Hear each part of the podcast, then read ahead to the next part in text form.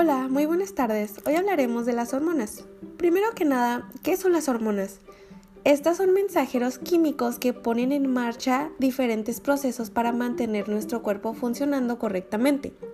La mayoría de las hormonas se encuentran típicamente en concentraciones muy bajas en el torrente sanguíneo, pero la concentración de una hormona fluctuará dependiendo de la actividad o la hora del día. En los niños las hormonas ayudan a crecer en los años de adolescencia conducen a la pubertad. A medida que envejecemos, algunos niveles de hormonas naturalmente disminuyen. Muchos de estos estudios se centran en las hormonas que naturalmente disminuyen con la edad, incluyendo la hormona del crecimiento, testosterona, el estrógeno y progesterona. ¿Cómo trabajan las hormonas? Bueno, una hormona actúa sobre una célula como una llave sobre una puerta. Después de ser liberada por la glándula, una molécula de la hormona viaja a través de la sangre hasta que se encuentra una célula con el sistema adecuado. La hormona se engancha en una célula a través del receptor de la célula.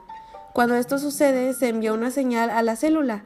Estas señales pueden instruir a la célula cómo multiplicarse, producir proteínas o enzimas o realizar otras tareas vitales.